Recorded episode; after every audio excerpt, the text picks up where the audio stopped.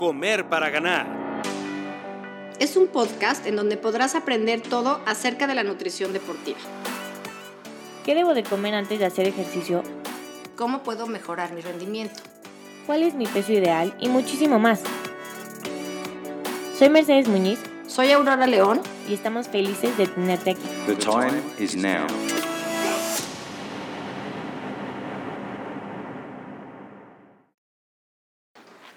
Bienvenidos a otro capítulo de Comer para Ganar. Otra vez estamos aquí con uno de nuestros invitados favoritos que viene desde Argentina solamente para platicarnos acerca de esta nueva tendencia de la alimentación plant-based.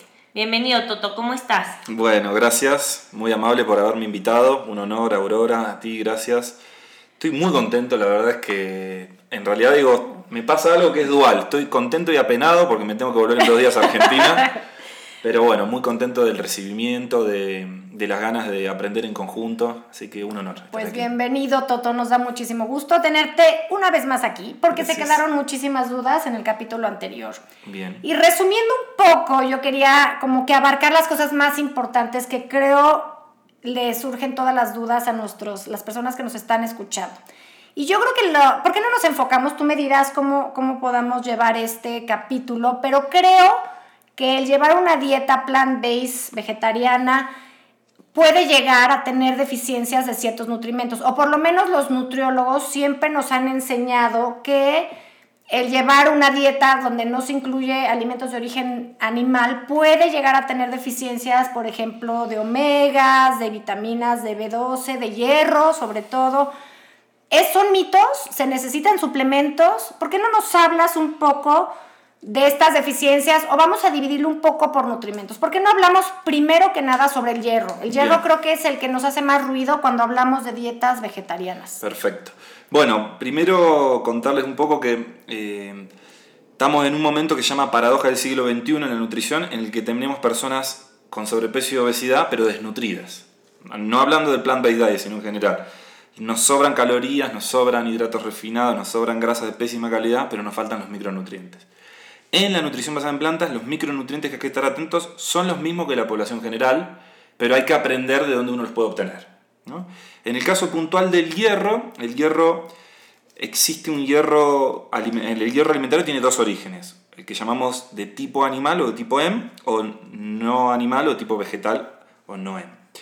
Eh, se absorben diferente, el hierro M animal se absorbe en 23% en promedio y el hierro vegetal se absorbe en promedio un 15%, o sea, se absorbe menos. Pero hay muchas cosas que uno puede hacer para facilitar esa absorción. Entonces, ¿dónde está el hierro en las plantas? Principalmente en las legumbres. O sea que como consejo, si uno quiere comenzar a llevar una alimentación más en plantas, las legumbres deben estar en el cotidiano, en el día a día. Deben estar las legumbres todos los días. Va a ser la principal fuente de hierro. Después hay otras fuentes de hierro como son los pseudo cereales, como la quinoa, el amaranto, el trigo sarraceno o alforfón, alforfón, y algunas semillas que deben consumirse molidas, esto es muy importante, semillas como el ajonjolí, semillas como la amapola, eh, semillas como la chía, que son altas en hierro siempre y cuando uno las consuma molidas, porque si no las muele uno, como, como entran, salen intactas cuando uno va al baño. Así que hay hierro de origen vegetal, está bueno que sepamos que es muy muy muy importante facilitar su absorción y el quien mejor facilita su absorción es el, la vitamina C, el ácido ascórbico. ¿Qué hay de las verduras verdes? Perdón que te, interrumpa, pero la gente tiene esa imagen que Popeye comía espinacas porque tiene mucho hierro, ¿no? Bueno, ¿Qué pasa con esas? con mucho hierro, pero no se absorbe bien. Exactamente. Porque son muy altas en, en ácido oxálico o en oxalato, que di- digamos que evita que se absorba el hierro desde las hojas verdes. Por lo tanto, la principal fuente son las legumbres. Para absorber bien el hierro de las legumbres, vitamina C. ¿Qué significa? Limón, naranja, mandarina, morrón crudo, tomate, cerca de esas comidas donde esté la legumbre. Y se puede incluso duplicar a triplicar la absorción del hierro solo por poner vitamina C. La cantidad en promedio, para que una persona se haga idea, es medio limoncito del pequeño que utilizan acá, ya duplica la absorción de hierro de origen vegetal. Agregar a las leguminosas siempre algo de vitamina. ¿Y ahí sí tiene que ser al mismo tiempo? Puedes, ¿O no? Sí, digamos, puede ser o media hora antes de la comida, o durante, o hasta dos horas después. Ese es el O tiempo. sea, no tiene que ser sobre el mismo platillo, pero puedo acompañar con un agua de limón y perfecto. Exactamente ese es el concepto. Muy bien. Y después otra cosa que favorece la absorción de ese hierro es lo que hablábamos en el capítulo anterior de dejar en remojo, dejar cubriendo con agua las legumbres la noche anterior. ¿Eh? Eso facilita la absorción porque en el agua esa que uno desecha queda algo que se llama ácido fítico que inhibe la absorción del hierro. Y será el mismo hierro de la misma calidad que el que tenemos de origen animal, ¿correcto? O sea, Sí. no es- la gente eh, identifica el hierro en la carne, ¿no? O sea, finalmente el hierro es un componente de la sangre y el- la sangre que tiene la vaca es lo que estamos tomando directamente el hierro. Exacto. Se- ¿Es el mismo que podemos lograr? Digamos, una vez que está en el intestino el hierro animal y el vegetal, cuando entran a la célula del intestino, la célula del intestino ya no le importa el origen. Digamos, lo único que hace es liberar el hierro como mineral, como hierro más 2. Sí se absorbe mejor el hierro de origen animal, pero uno puede aumentar la absorción del hierro vegetal. Cuando está dentro de la célula ya es lo mismo. No es que va a ser superior el animal que el vegetal. Lo que sí cambia, y sobre todo esto lo trata la guía canadiense de diabetes, es que el exceso de hierro animal puede favorecer que el paciente que tiene diabetes ande peor. ¿Por qué? Porque ese hierro M, cuando uno lo cocina al fuego o a la plancha o algo fuerte, se convierte en una sustancia muy tóxica que es muy dañina para las células.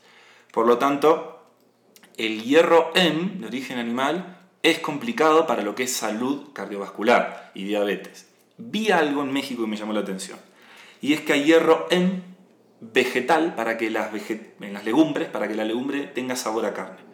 Son las, hay algunas hamburguesas que lograron, Ah. se llama leg M, o sea, es y- y grupo M en las legumbres, para que tú cuando cocines esa legumbre a la plancha parezca que estás comiendo carne animal.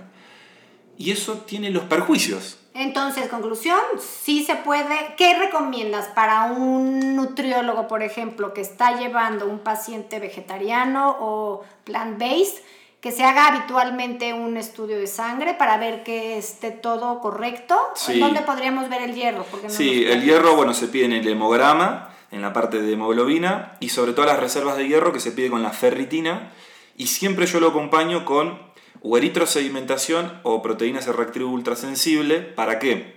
Para que esa ferritina, reservas de hierro, realmente me muestre reservas de hierro, porque a veces puede modificarse si hay un proceso inflamatorio. La hemoglobina no nos puede dar toda la información. No nos puede dar toda la información. Así que con eso nos quedamos tranquilos. En general no es un problema el hierro. Sí hay otros nutrientes que hay que yo presto más atención.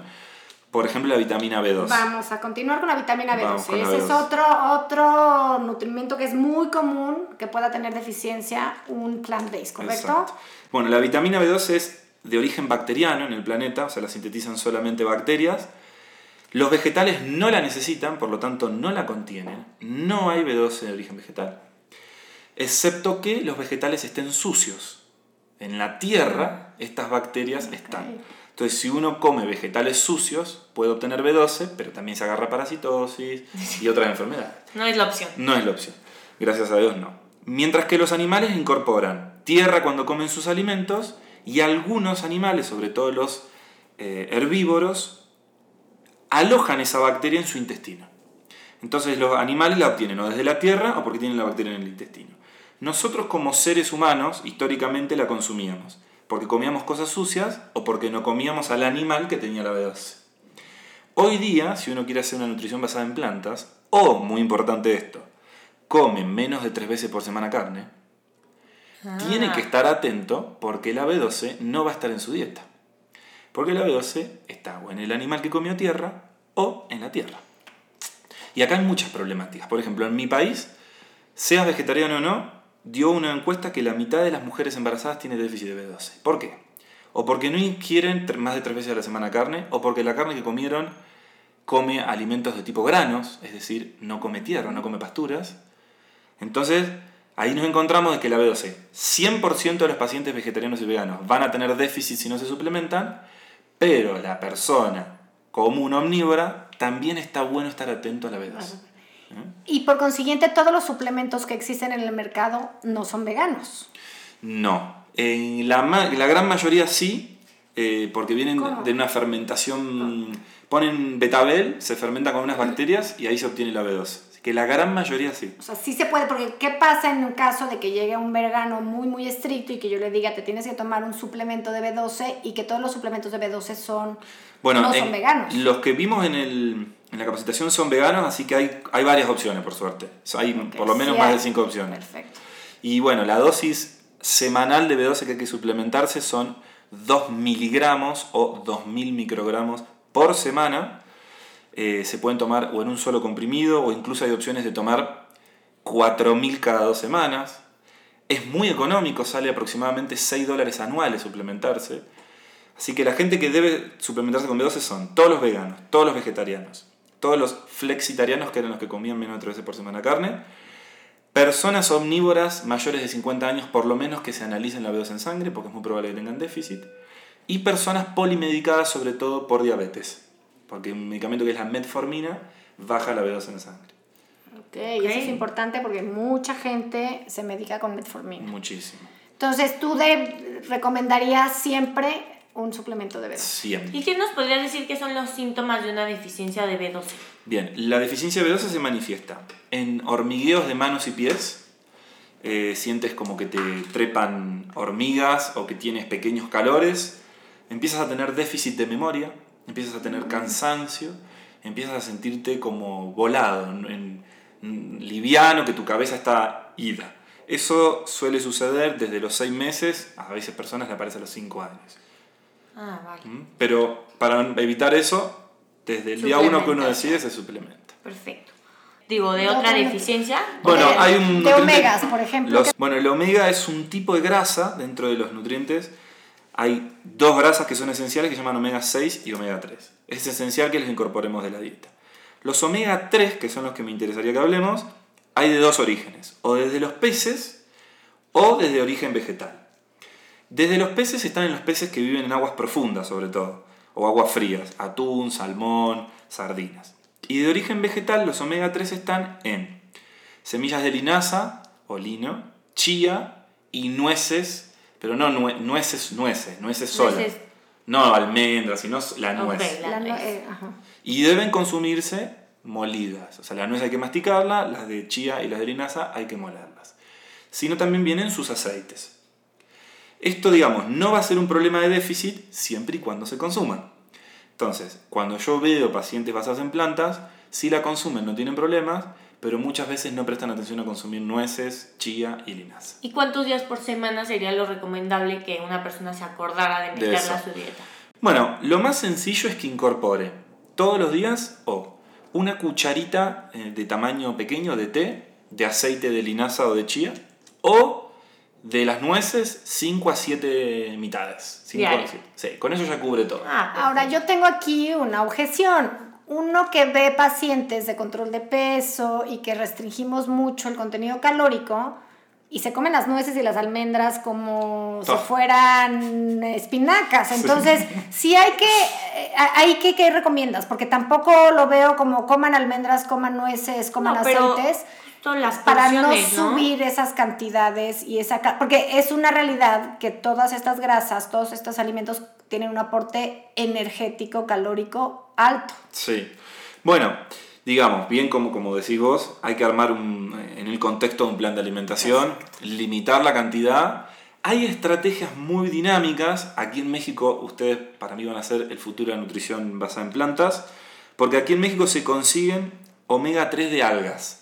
Mira. Entonces uno lo, lo puede conseguir o en aceite o en comprimido y tiene menos de un gramo de grasa. Y con eso cubres todos los omegas. Entonces en un plan hipocalórico es increíble. Entonces siempre, o sea, siempre la ayuda de un suplemento en estos casos es válida, ¿no? Porque la gente también se asusta esa parte. No, yo creo que hay que hacer uso de la tecnología de los alimentos. O sea, digamos, siempre en esto de trabajar con nutrición más natural, siempre aparece eso de lo natural, lo natural y lo natural.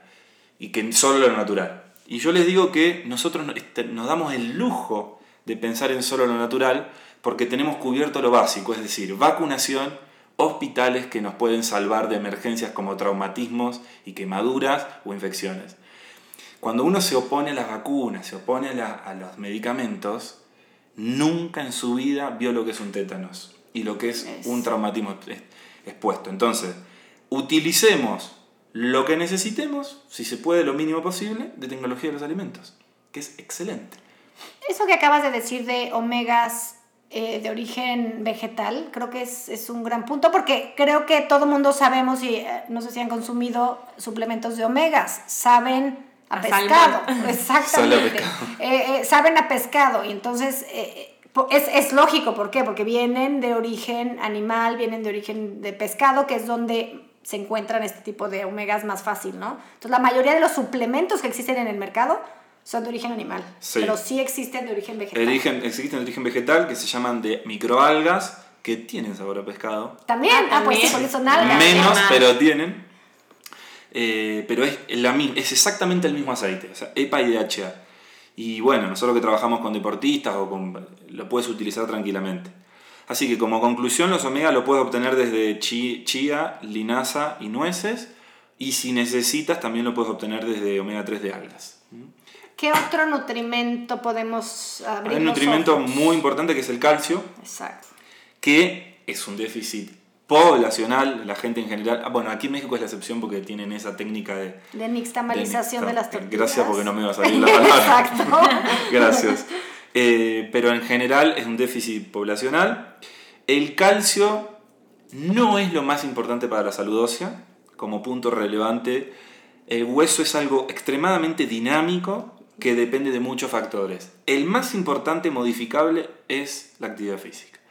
O sea, hemos visto que en deportistas que realizan actividad física, que tienen impacto, que tienen fuerza, que mueven su esqueleto, tienen una excelente salud ósea y mineralización. Mientras que personas sedentarias o que hacen mucha natación, solamente Lo que iba a natación, decir, no necesariamente sedentarias. Eso se ve mucho en, el deporte, en la nutrición del deporte de nadadores, porque no tienen ese impacto, ¿correcto? Exacto, Aurora, tal cual. Ese, esa disminución de gravedad que hay en el agua cuando nadan hace que el hueso no, se, no tenga una buena mineralización. Por lo tanto, lo más importante para el hueso es la actividad física.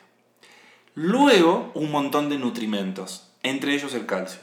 Y el calcio se puede cubrir con fuentes vegetales, siempre hago el mismo chiste, que es, en Argentina tenemos el, el dinosaurio más grande que pisó el planeta Tierra, se llama Argentinosaurus vinculensis. Nunca consumió lácteos de vaca, ni comió postrecitos, ni yogur, así que en algún momento El tuvo que consumir calcio para tener esos huesos.